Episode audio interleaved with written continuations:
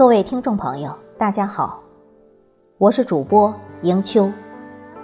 今天为大家推荐的是白英格丽的作品，题目是《你是源泉，我是泉上涟漪》。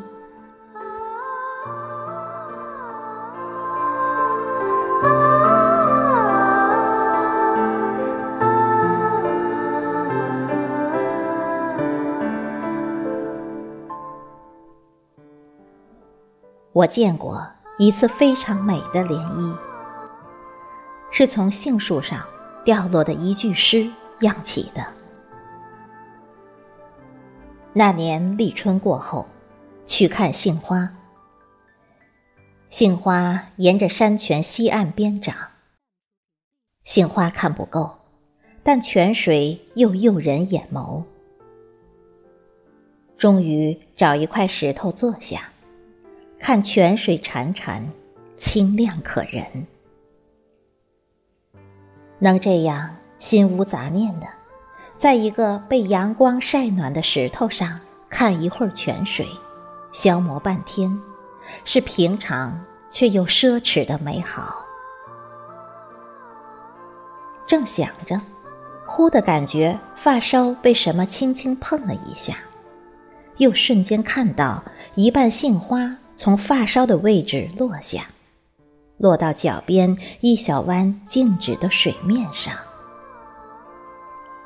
正在失神之际，看到花瓣周围一层两层细微涟漪泛起。那一刻，我突然觉得我走进了诗的国度里。我念不出一句诗，却似乎被诗的涟漪。层层包围，我想，也许那一瓣花，本来就是从树梢上掉下来的诗句吧。念一个人，会心生涟漪。在你特意去看花，于一朵花上静静发呆时，你心底的美好。花光似水。这时，你于心底深处看见一个人。那个人，或者他的笑容，或者他的一句话，或者他的眼神，或者只是他的名字，滴答一声，滴落水面，荡起一层涟漪。也可能是夜里。你抛开网络，安静的看书，在某一页上，你恍惚了一下，心底突然无限柔软。那一页有一句话，或一个词，又或者一个字，一下子击穿你。你眼前的书页，好似泛起水光，你恍恍惚惚的。感觉心里有一朵叫心事的花，突然掉下一半，轻轻的飘向那水光之上，漾起一圈涟漪。